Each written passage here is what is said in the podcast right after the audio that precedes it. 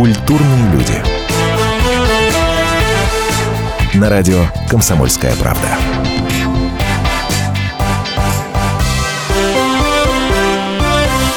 Сейчас как со многими артистами? Назовут фамилию, даже фотографию покажут, и фиг вспомнишь, где играл, что играл. Со многими, не со всеми, со многими. Но есть плеяда таких артистов, достаточно назвать одну фамилию, и сразу вспоминается либо образ, либо сценка какая-то, либо цитата и так далее, и так далее. И сегодняшняя наша гостья, естественно, к такой плеяде относится. Это Клара Новикова. Здравствуйте. Здравствуйте. Сереженька, Гена, сегодня у нас очень ответственный семейный день. Сегодня, Сереня, мы будем искать тебе невесту. Да, да, да, мальчик мой. Если мама найдет тебе приличную девочку, мама тут же тебе купит трехспальную кровать. Да, трехспальную. А ты думаешь, мама тебя оставит наедине с какой-то чужой теткой? Не Арина, мать! Я сказала не Арина, мать! Оставлю. Хорошо, я тебя оставлю, оставлю. Что мне жалко повернуться лицом к стенке. Мой.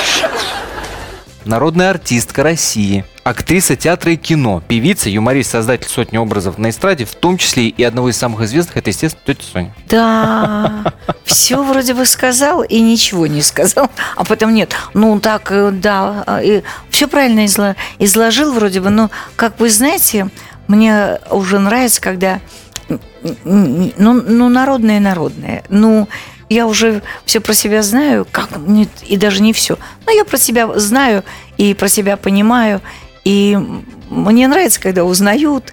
И мне нравится, когда люди подходят, автографы просят. Иногда я раздражаюсь, а потом тоже себя останавливаю и говорю, ну, это же часть профессии, ты же хотела когда-то этого. Ты, ну, что такое известность? Это когда тебя узнают. Это часть твоей профессии. Я в Москве так редко хожу, магазинчики, а потому что вот и приходишь и, и там Прохода не ну, дают. не, не то, что не дают прохода, ну, фотосессии. Как, люди же подходят, хотят, они же искренне хотят. Да, ой, да, ой, да. можно, ой, а можно? Ну, а если бы ты же пришла в магазин не фотографироваться по каким-то своим делам?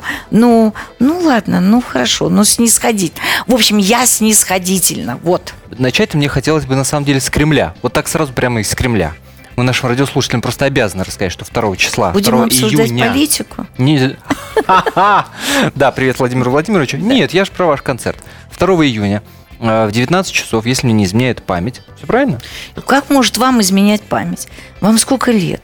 А, а, да, 2 числа, 2 июня. дипломатическом зале Кремлевского Я дворца. первый раз в этом зале буду. Я даже не знаю, что это. Многие подходят, спрашивают, в когда мои знакомые э, где-то вывешены на каком-то это сайте, где-то в, нете- на- в интернете, на этом пространстве где-то можно что-то увидеть. Написано «Кремлевский в Кремле», концерт в Кремле. Я говорю, ты в Кремле? Почему ты не говоришь? Ну, мне бы сказать, да, в Кремле все билеты проданы. Да? Ну, допустим, сказать бы. Ну? Но в Кремль же там 6 тысяч... э, э, Вот большой зал Кремля – это 6 тысяч. Да. А 6 тысяч артисту моего жанра достаточно камерного жанра. Это почти невозможно.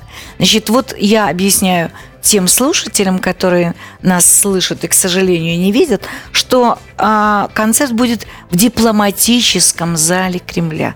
Это очень красиво. Во всяком случае, звучит красиво. Дипломатия – это очень камерно. Я первый раз э, э, это увижу сама. Я первый раз выйду на эту сцену. Ничего не изменится, я все равно... Знаете, но посыл другой. Вот если работаешь, выступаешь, и в концерт у тебя в каком-то зале тысячном, там, ну, это другой посыл, это все равно. А, а- а м, дипломатический зал Кремля, он настолько э, камерный, что такое ощущение, что разговариваешь с каждым.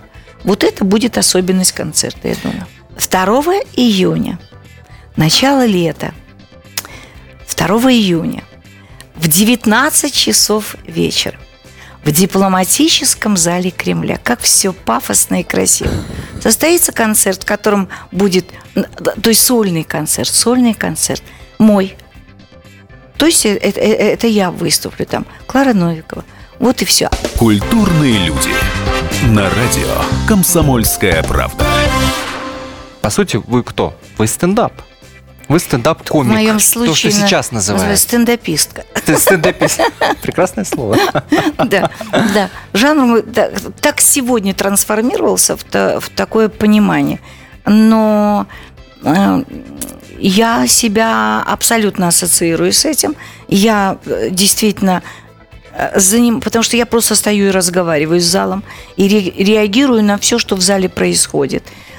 Так или иначе, артисты, которые выступают в жанре стендап, они подготовлены. Это не полностью импровизация. Так или иначе, Конечно. есть уже подготовленные Конечно, конечно. Так вот, у меня, я, кроме того, что э, разговариваю с залом, рассказываю истории, байки, слушаю зал, у меня еще есть такая идея, о которой не хочу говорить, пускай она остается пока идеей. И мне, а, а, но я при этом играю какие-то маленькие сценки, э, маленькие... Вот я бы это назвала свой маленький театр. И я настаивала на этом, потому что даже программу я так назвала «Я играю». А потом мне пришлось поправиться, потому что я играю ну, на баяне, на скрипке, на чем играю? Нет, я играю как актриса. У нас в поселке мужиков нет. У нас из мужиков только кот. А мы размножаемся. Старым проверенным способом. Ездим отдыхать к морю. У нас сразу по дворам, по детям видно, сколько раз баба к морю съездила. А я же у моря никогда не была. Я думаю, что я хуже других, что ли? Билет купила, сумку собрала с едой. Поехал. Через Москву уж поехал. Но не доехала.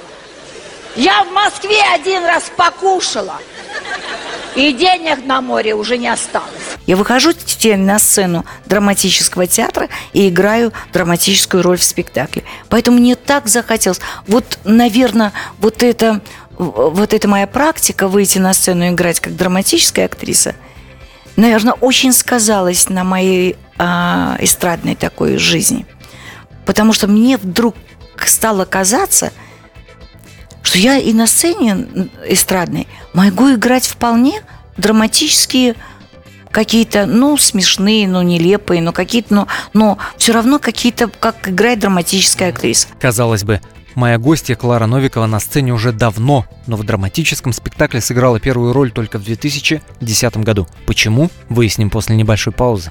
Культурные люди. На радио «Комсомольская правда». Здравствуйте, я Евгений Беляков, заведующий отделом экономики газеты «Комсомольская правда». Я знаю почти все об экономике страны, личных финансах и время от времени даже играю на бирже. Но у меня нет миллиона долларов. И я очень хочу его заработать. Поэтому каждую неделю в прямом эфире я буду общаться с тем, кто смог стать богатым и знает, как сделать богатым меня и вас. Встречайте новый проект «Миллионеры».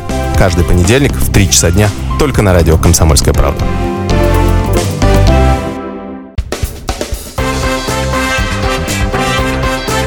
Культурные люди.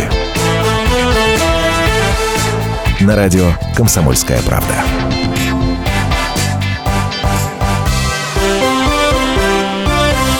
В студии Антон Арасланов. Вместе со мной Клара Новикова.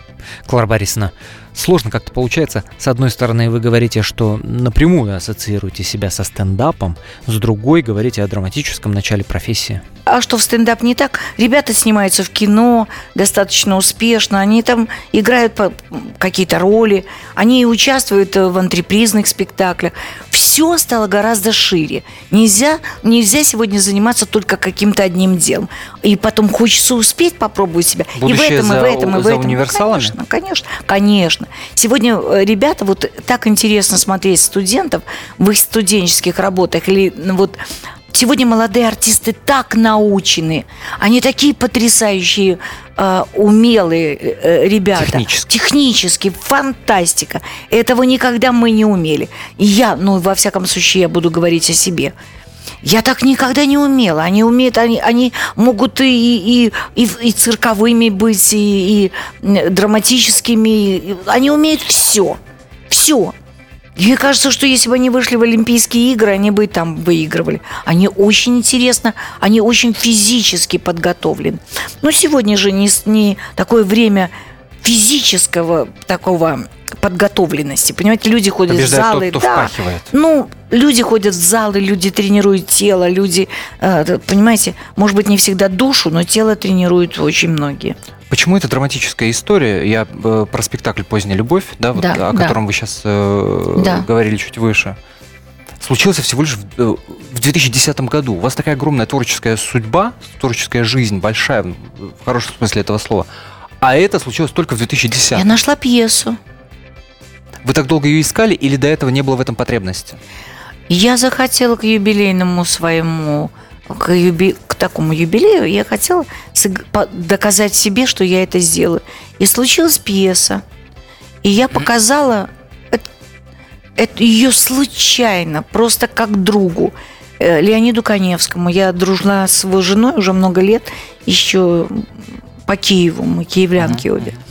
Вот, показала э, Ле- Лене, и вдруг Леня говорит, а давай я хочу это сыграть. И все завертелось. Понимаете, все само собой не, получается редко. Для того, чтобы сегодня что-то сыграть, нужно, чтобы кто-то вложил деньги, нужно, чтобы нашлась площадка, сцена, чтобы какой режиссер, чтобы все сложилось. Вот будем говорить так. А тут все вот сложилось. Наша справка. Трагикомедия «Поздняя любовь» поставлена Евгением Арье по пьесе Валерия Мухарьямова «В тени виноградника», которая написана по мотивам рассказа лауреата Нобелевской премии Исаака Башевиса Зингера. Это история об одиноком старике-еврее Гарри Бединере, которого играет Леонид Коневский. Гарри прожил очень нелегкую жизнь, пережил войну, потерял всех любимых и близких ему людей, разочаровался в Боге. Эмигрировав из Польши в Америку, он разбогател, но бесконечные утраты лишили его радости жизни. Ко всему прочему, его верный друг, ежедневные словесные баталии, с которым хоть как-то украшали жизнь, собрался уезжать в Израиль. Впереди лишь безысходность. И вдруг случайная встреча с немолодой женщиной, которую играет Клара Новикова, рождает в нем любовь. И хотя конец у этой истории трагический, жизнь Гарри наполняется смыслом и верой. Наша справка. На репетициях, знаете, как было? Ведь э, Женя немножко меня побаивался. Арье. Он немножко меня при, при- приехала такая звездунья такая эстрадная, или там такая вся из себя, и сейчас будет э, ка- капризничать ножками, сучить, топать. А, а я его побаивалась. Такой метр. Ну, вы его не разочаровали, вы ножками сучили, капризничали? Я немножко, понимаете, я так дергалась, потому что мне, мне все было сложно. Мне было запомнить сложный текст, потому что это другое, другая литература. Ну да, да. Мне э, тут появился реальный партнер. Вот вы сейчас мне партнер. Мы смотрим и нормально разговариваем. В любом моменте вы можете остановить меня и продолжить, и, и мне задать вопрос. Это и есть партнерство, ощущение друг друга. А для меня партнер всегда публика. И вот э, научиться играть и слышать, и чувствовать партнера, это была тоже школа. Очень сильно преувеличено влияние интернета, технологий на искусство, так или иначе, на культуру. Я в том смысле, что людям, которые приходят на ваш концерт, на ваши концерты, им по большому счету все равно, кто э, в интернете блогер номер один. Им все равно, сколько миллионов, я не знаю, просмотров набрал клип про Лабутены группы Ленинград. Вот есть пласт культуры или пласты, огромные пласты культуры, которые к интернету, технологиям, ну, если и прикасаются, то очень незначительно. Вот есть артисты, которых не существует на, на телеке, э, их нет в интернете, но они собирают огромные залы. Безусловно. Согласитесь или нет? Вот я не могу спиариться, понимаете? И недавно так получилось, что э, я познакомилась с Александром Гутиным, которого знают все, как поэта. Притомившись в жизненном цейтноте, на балконе стоя с сигаретой, я смотрел в окно ее напротив, вглядываясь в прелесть силуэта. Если б вы со мной стоять смогли бы, поняли, о чем пишу вам люди, у нее змеиные изгибы, у нее арбузы, а не груди, Мы с ним познакомились, он тут же пригласил меня на свое выступление здесь. Ребята выступают эти не на больших залах, не в больших каких-то там, выступают в каких-то клубах. Я пришла, я для них была шоком абсолютно, для той публики, которая... кто это к нам пришел, знаете, чу- чу- чужая. В смысле, они всерьез не знали, кто вы, или Нет, они, просто не ожидали вас? э, Они не, не ожидали. Это не все ожидали равно бы. видеть. Ну, конечно, но все равно бы, что бабушка Тэтчер туда бы пришла. Ну, представьте, что она бы там оказалась, понимаете? Вот и, и- я, я, я видела, и как-то изумленные взгляды, они даже немножко зажались. И вышел Саша на сцену, он так, лексика в его э, стихах такая, порой сильно ненормативная, да? Вот. И он даже это шепотом стал произносить, э, и выглядел по-идиотски. Все равно же он произносит. Ну, что туда почти губами произносит. Я ему уж так из-за стола, вот там все за столиками сидят, ходят официанты, носят еду. Я говорю, Саш, ну ты же не в Кремле, ну... Ну, расслабься и произноси все, что же ты написал. Что ты стесняешь? Ну, мне немножко вас. Ну, все, я эти слова знаю и употребляю. С- Саша, я эти слова знаю. Они мне Прекрасно. помогают жить. Вот, э, и все, я как-то сняла этот напряг. Но послушайте, огромное, его узнает, он не выступает так на больших сценах, его знают в интернете, Да. у него много просмотров, у него, он всю свою жизнь описывает в интернете, куда пошел, что сходил, что из этого получилось, что у него не... Я, я так себя не позиционирую. Мне кажется, что я... Да, сегодня такое время. Но и, и- и у меня интернет занимает очень много времени. Я ужасно себя ругаю. Куда я лажу, что я там смотрю? Но если мне хочется посмотреть что-то состоявшееся, допустим, я пропустила там где-то что-то, я посмотрю. Ну, послушайте, ну нет Юрского в таком количестве в интернете, но при этом есть Юрский. конечно, да. Ну нет Саши Филипенко Конечно. в таком количестве, но и при этом есть Александра Филипенко. Ничего плохого в том, что Сашу Гутина знает, это счастье великое. Ну, великое счастье. Но если бы меня... и Уже сегодня без этого жизнь наша невозможна. И я там говорю, когда меня Саша вытащил на сцену, все-таки вытащил. И я человек как, как бы другого времени, другого поколения, вышла, я была им так интересна, они мне через слово аплодировали.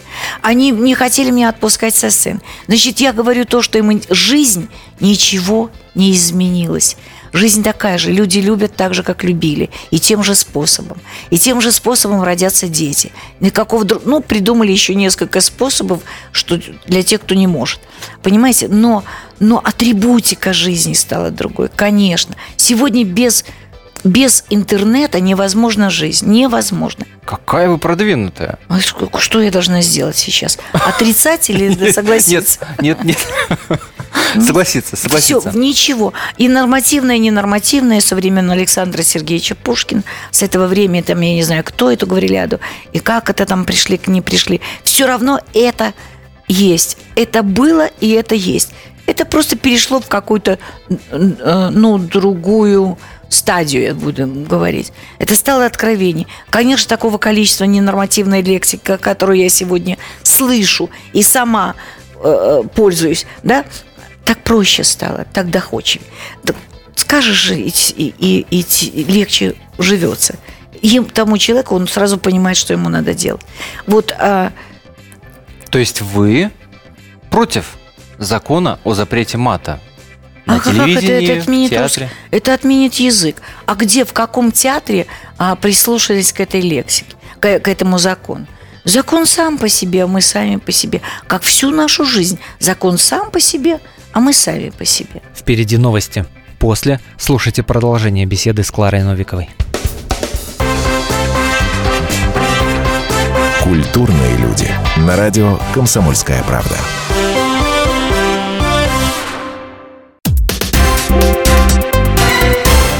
Все проблемы ему по колено. И по пояс любые критики. По плечу разговоры с теми, кто по локоть увяз в политике. Политика в России – это не только скучные речи и предсказуемые выборы. Политика в России – это еще и яркое шоу. Это и схватка не только идеологии платформ, но и характеров и личностей. И потому программа о политике должна быть бескомпромиссной и жесткой, потому что веду ее я, Александр Гришин, политический обозреватель «Комсомольской правды». Политическое шоу «Руки по локоть» с Александром Гришиным. Слушайте каждый вторник в 16.05 по московскому времени.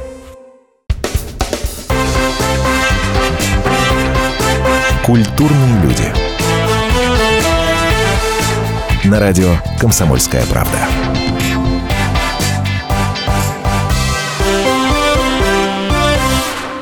В студии Антон Арасланов. Сегодня гостья программы Клара Новикова. Вы никогда в профессии не разочаровывались? Нет, Никогда ни разу. никогда. Я, я бы... Нет, я боюсь произносить эти слова, потому что как только я... Я без этого жить не могу, тоже у меня отнимается. Говорит, а ну попробуй поживи. Это, это такое испытание. Нет, я не разочаровалась никогда. Я могу разочароваться в себе. То есть в себе. Я неправильно сделала. Вот надо было так. Но я потом, после того, как я неправильно поступила, неправильно сделала, плохо выступила, или там, допустим, не получилось что-то, я потом буду пол ночи и следующий день, а вот надо было, а вот так, но это такой разбор полетов.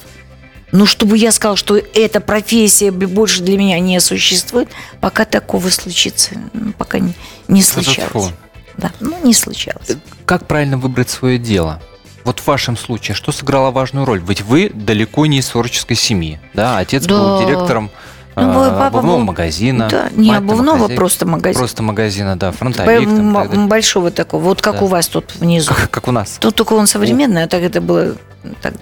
Нет, ну вообще, вы знаете, тут недавно пришел мой внук Лева, э, ему там э, задали в университете в...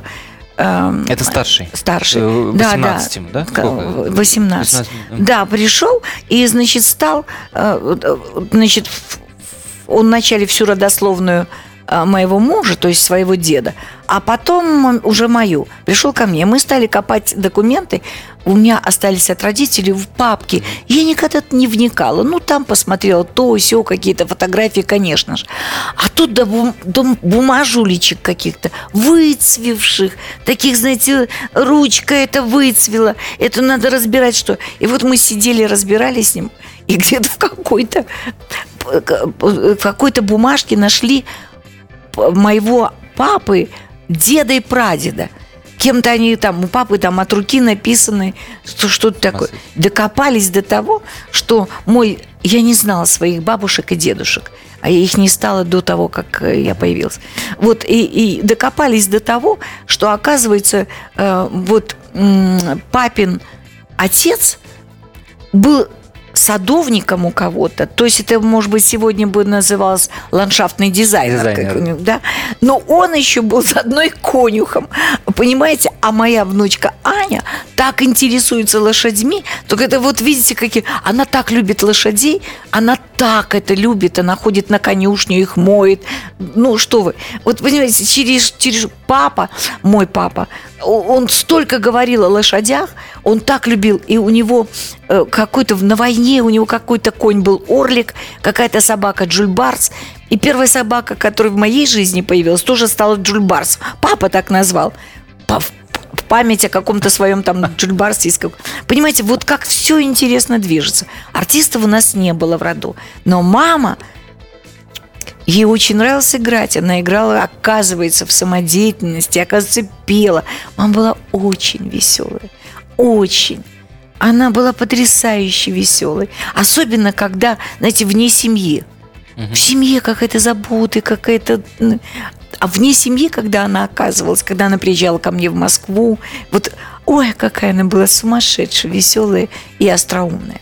То есть она в первую очередь э, сыграла Ну, важнейшую знаю, роль. кто чего. Ничего никто не играл никакой роли.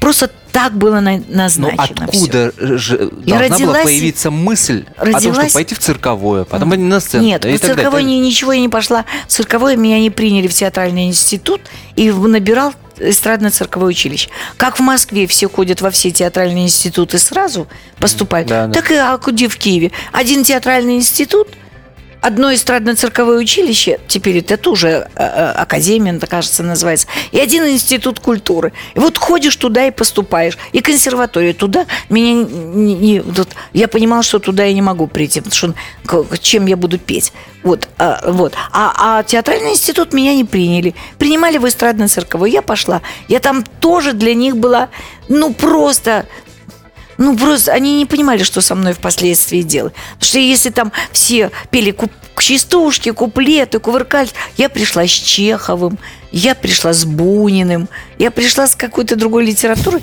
а я никак э, педагоги между собой шушукались, а что мы с ней делать будем? Но они понимали, что меня нужно куда-то взять. Я все время была угроза выкидыша. Вот угроза, что меня отчислят. Все время угроза. Все время заканчивался семестр, мы не знаем, что с ней делать. Понимаете? Вот и единственное из всего выпуска, вот я оказалась в Москве. А, а откуда это взялось, не знаю. Я родилась и знала, что буду артисткой. Вам образ тети Сони не надоел? Меня это уже второй раз спрашивают. Не, не умные спрашивают, не умные. Не умные. Ну как это может надоесть, если вы сами сказали, что всеми знакомые и любимые? От тети Сони я могу с вами разговаривать, давать интервью от тети Сони, от имени тети Сони. Она, это мои родители, как это, это может мне... Я родила это. Я родила дочь и тетю Соню. Уже персонажу этому 22 года. Ни один эстрадный персонаж столько времени не существует.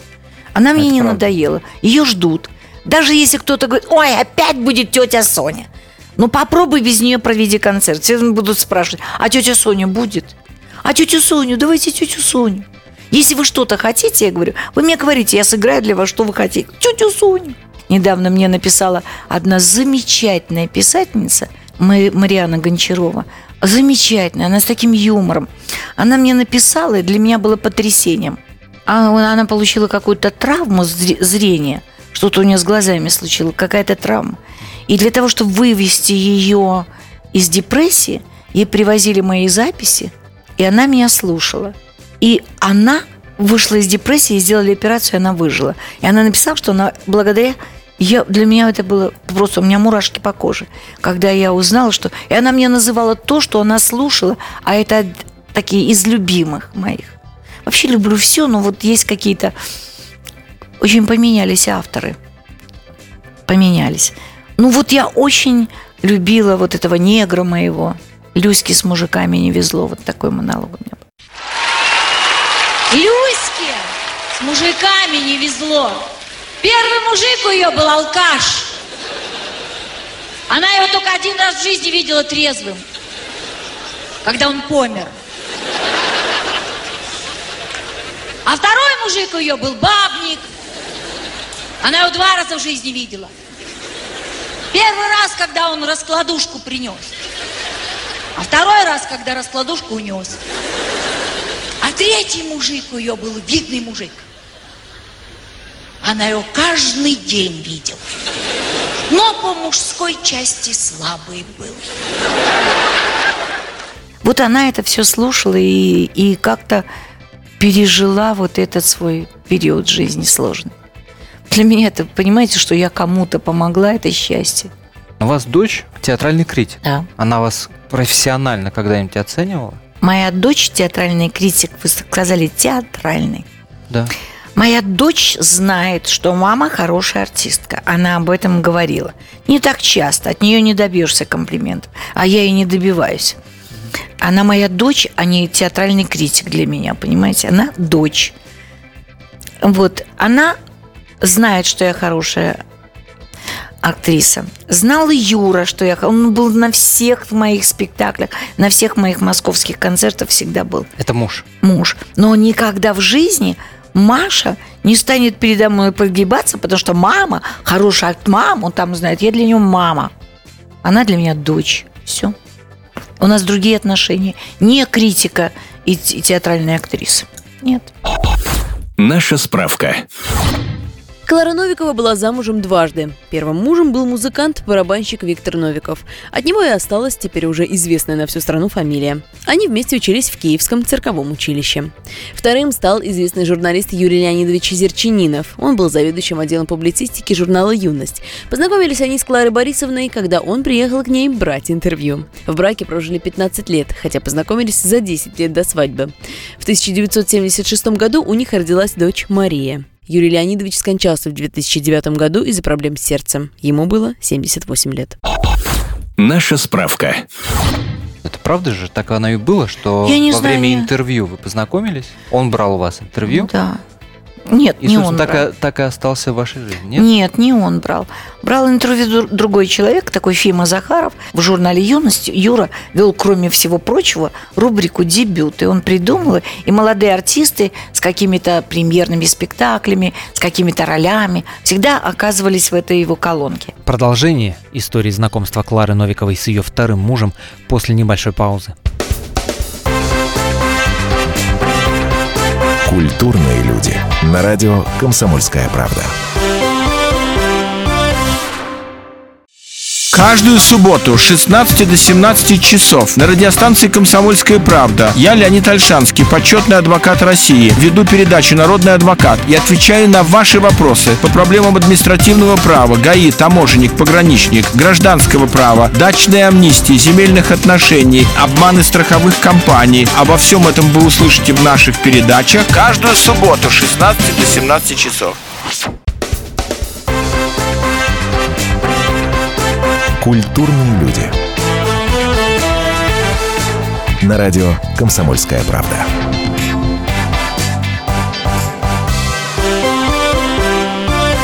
Меня зовут Антон Арасланов. Клара Новикова у нас в гостях. Клара Борисовна, вы начали рассказывать, как с мужем познакомились. Журналист Юрий Зерчунинов вел рубрику «Дебюты» в журнале «Юность». Фима Захаров к нему пришел и сказал, слушай, тут был конкурс артистов эстрады, там какая-то девчонка получила первую премию. А, а Юра говорит, а она что, одна получила? Нет, там была еще одна девчонка, а, а что они делали? Это говорил, это, это читал такую романтическую такую историю, а другая про Ленина. Он говорит, про Ленина не надо. Давай про эту романтическую. И пришел Фима Захаров со мной писать обо мне. Принес Юре а, этот материал. Юра говорит, а сколько ей лет?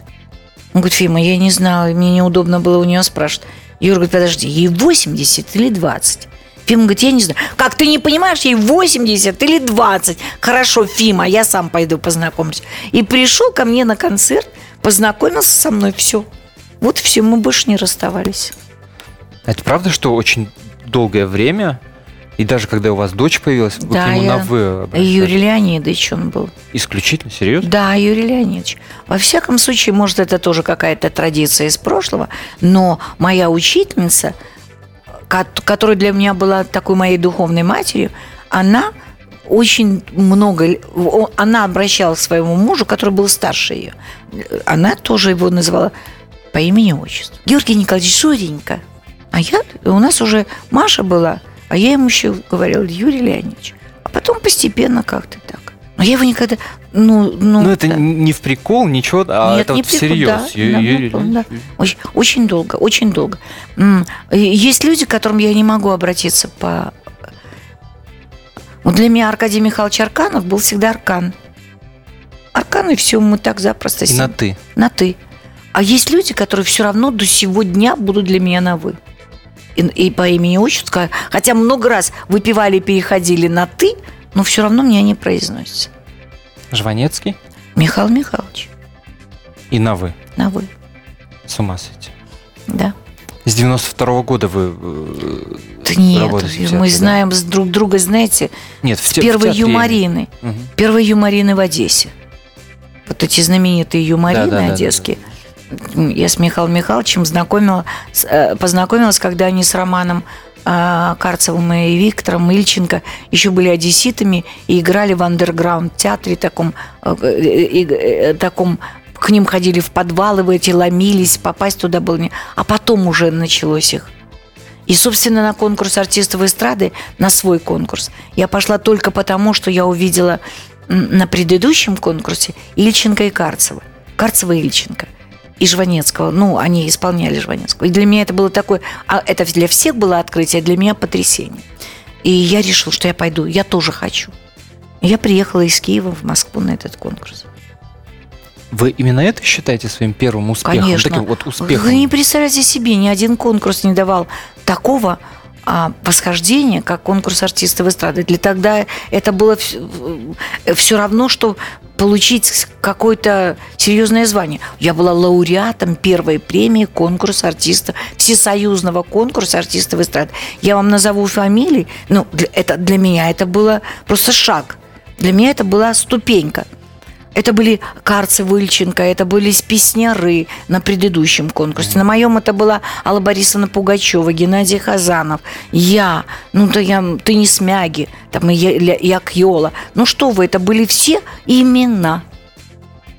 И когда нам сказал тогда Конников, такой человек, который был режиссером, очень известным, эстрадным, когда он сказал, я вам желаю, чтобы ваше имя, чтобы ваша фамилия стала именем. Вот все фамилии стали именем. К внукам возвращаясь, сейчас вот за ними наблюдая. Не наблюдаю, видите- я их очень редко вижу. Ну и тем не менее, общаясь, там Ну, вы все конечно. равно же знаете, что в их жизни Да, происходит. Конечно. Есть что-то а, в их жизни сейчас такое, чего бы вам очень хотелось, чтобы было в вашем детстве? Ой, я хотела бы, чтобы то, что было в моем детстве, было у них. Да. А, а сейчас так все разбросано. Ну, наверное, для них это естественная и натуральная их жизнь. Ну, что я могу хотеть? Ну, э, я хочу, чтобы они были счастливы, я хочу, чтобы они были здоровы, я хочу, чтобы ни, ничто не омрачало, я хочу, чтобы они росли в мирное время. Все то же, что хотели мои родители, хочу и я. Понимаете? И, э, они все учатся, они все такие упрямые. Я пока не знаю, что из них получится. Я ни, ни у кого из них нет твердого желания кем-то стать. Вот как это было, допустим, у меня. А, ну, только Левка, политолог. Вот его. Так и говорит. Нет, он хочет стать вроде политологом. Аня пока еще непонятно. Ну, у нее еще есть время. Но пока яркой такой профессии, кем? Конюхом, наверное. Ну, почему бы нет? О, Прекрасно. Ну, ну да. А Ан- Андрюшка тем более. Я пока не... Пока футболистом. Пока он занимается футболом. Там. Слушайте, а политологом не потому ли, что вот на него последние 2-3 года то, что происходит между Украиной и Россией повлияло? Нет? Не поэтому? Он очень политичен. Политичен. В, в принципе. Да, политичен. Он наблюдает, знает, имеет свои мнения по каждому поводу. Он спорщик страшный. И мне это нравится, потому что, значит, он, он умеет отстаивать свою, свою позицию. Мне это нравится. Вы с ним украинские события последних лет обсуждали? Ну, он мне говорит какие-то вещи. Я не всегда с ним согласна. Ну, конечно, обсуждаем. Ну, а как можно их не обсуждать? Это моя могилы па- папы и мамы в Киеве. В Киеве. Как можно не обсуждать? Конечно. Мне хочется надеяться на, на здравый ум, а его нет в этом вопросе. Ни у кого. Ну, я надеюсь, эти события не не мешают вам на, на могилы родителей приезжать? Там? Нет, мне никаких никто не проблем? сказал нет, но мне никто... э, Понимаете, у меня нет гастролей там, допустим. Это же тоже имеет значение. Я не была в Одессе столько лет, я, я не была в Киеве с, на, с гастролями. Понимаете? Это все имеет, это все для меня важно. У меня были в больших залах, Одессу каждый год. А сейчас мне позвонили, что вот э, я не был, вы не, не были давно в Одессе. Одесс, одесситы считают вас одесситкой, киевляне киевлянкой. Мы хотим сделать ваши гастроли. Ну, делайте, ребята, я поеду. Я не могу, не, это же моя альма-матер, это же, это же моя родина. Я, как, как? Понимаете, я не понимаю, как два таких народа, я не понимаю этого. У меня рем- ремонт в доме делают украинцы. Українські робочі. Я з, ним, я з ними розмовляю українською мовою. Я пам'ятаю мову. Я вивчала її в школі. Она немножко изменилась, конечно. Ну, договоримся рано или поздно. Но, понимаете, хочется в это время прекрасно еще успеть по- застать. Это все, знаете, уже на уровне, как, как- на, уже на уровне людей происходит. Хотя только что я была на таком мероприятии, где было много людей, мы так, мы так признавались друг другу, мы так, потому что мы нормальные люди, нам так не хватает друг друга. Но вот это вот все равно вы не понимаете, что у нас, а вы не понимаете, что у нас, Ну да. все равно Ну, проскакивает. конечно. Да. В этом году у вас очень красивая дата. Очень да. красивая. Прям Ну да. Зачем вы об этом говорите? У меня нет даты. Я, я просто себе живущий без возраста человек. Есть ли какой-то рубеж, какой-то горизонт, какая-то высота, которая еще Кларе Новиковой не поддалась? Миллион. Например, Миллион. Готова ко всему. Мне говорят, что ты никак не успокоишься? А зачем мне успокаиваться? Мне интересно все. Понимаете, А, пока горят глаза, и пока мне интересно, даже с вами, вот я с вами, ну что мы, вот я пришла с вами э, сидеть, разговаривать. Да, мне сказали, что э, нужно прийти, зал просит сказать какие-то слова. Мы все сказали, но мы же продолжаем с вами говорить, потому что нам друг с другом интересно говорить. Я поэтому сижу с вами разговариваю. Понимаете, мне интересно все. Я внутренне сопротивляюсь, говорю, да что я пойду, да кто со мной говорить будет, что мне опять одно и то же говорить, сколько можно одно и то же. Но пришла я, сижу и говорю, как будто первый раз с вами говорю. Мне все интересно. И так это заражает? И так это здорово? Да, и я вас призываю быть неравнодушным. Спасибо вам огромное за этот Спасибо. разговор. Мне было очень приятно. Правда, Спасибо. вот прям заразительно просто. Спасибо. Я, вам- Просто- я, просто удивительно. если вы мне позволите, э, и радийное время эфирное позволяет, я хочу вам пожелать вам о вашем лице всем молодым, которые начинают, которые самоуверены, э, которые до- дос- достигать высот, не успокаиваться. У вас такая потрясающая интересная жизнь впереди. И главное, что она у вас впереди. И хочу вам пожелать, чтобы было мирное время. Я распространяю это во весь эфир. Я хочу, чтобы был мир. Я хочу, чтобы наши политики умели говорить друг с другом. э, И говорить, и знать, и зная, что у них есть дети и внуки, и что у нас есть дети и внуки, и что мы хотим, чтобы они жили, и хотим, чтобы цвела сирень, как я говорю всегда. Для меня это фантастика. Падал первый снег, чирикали птицы, пели и плодились. Что цвело, пело и плодилось. Вот. Да будет так. Культурные люди. На радио «Комсомольская правда».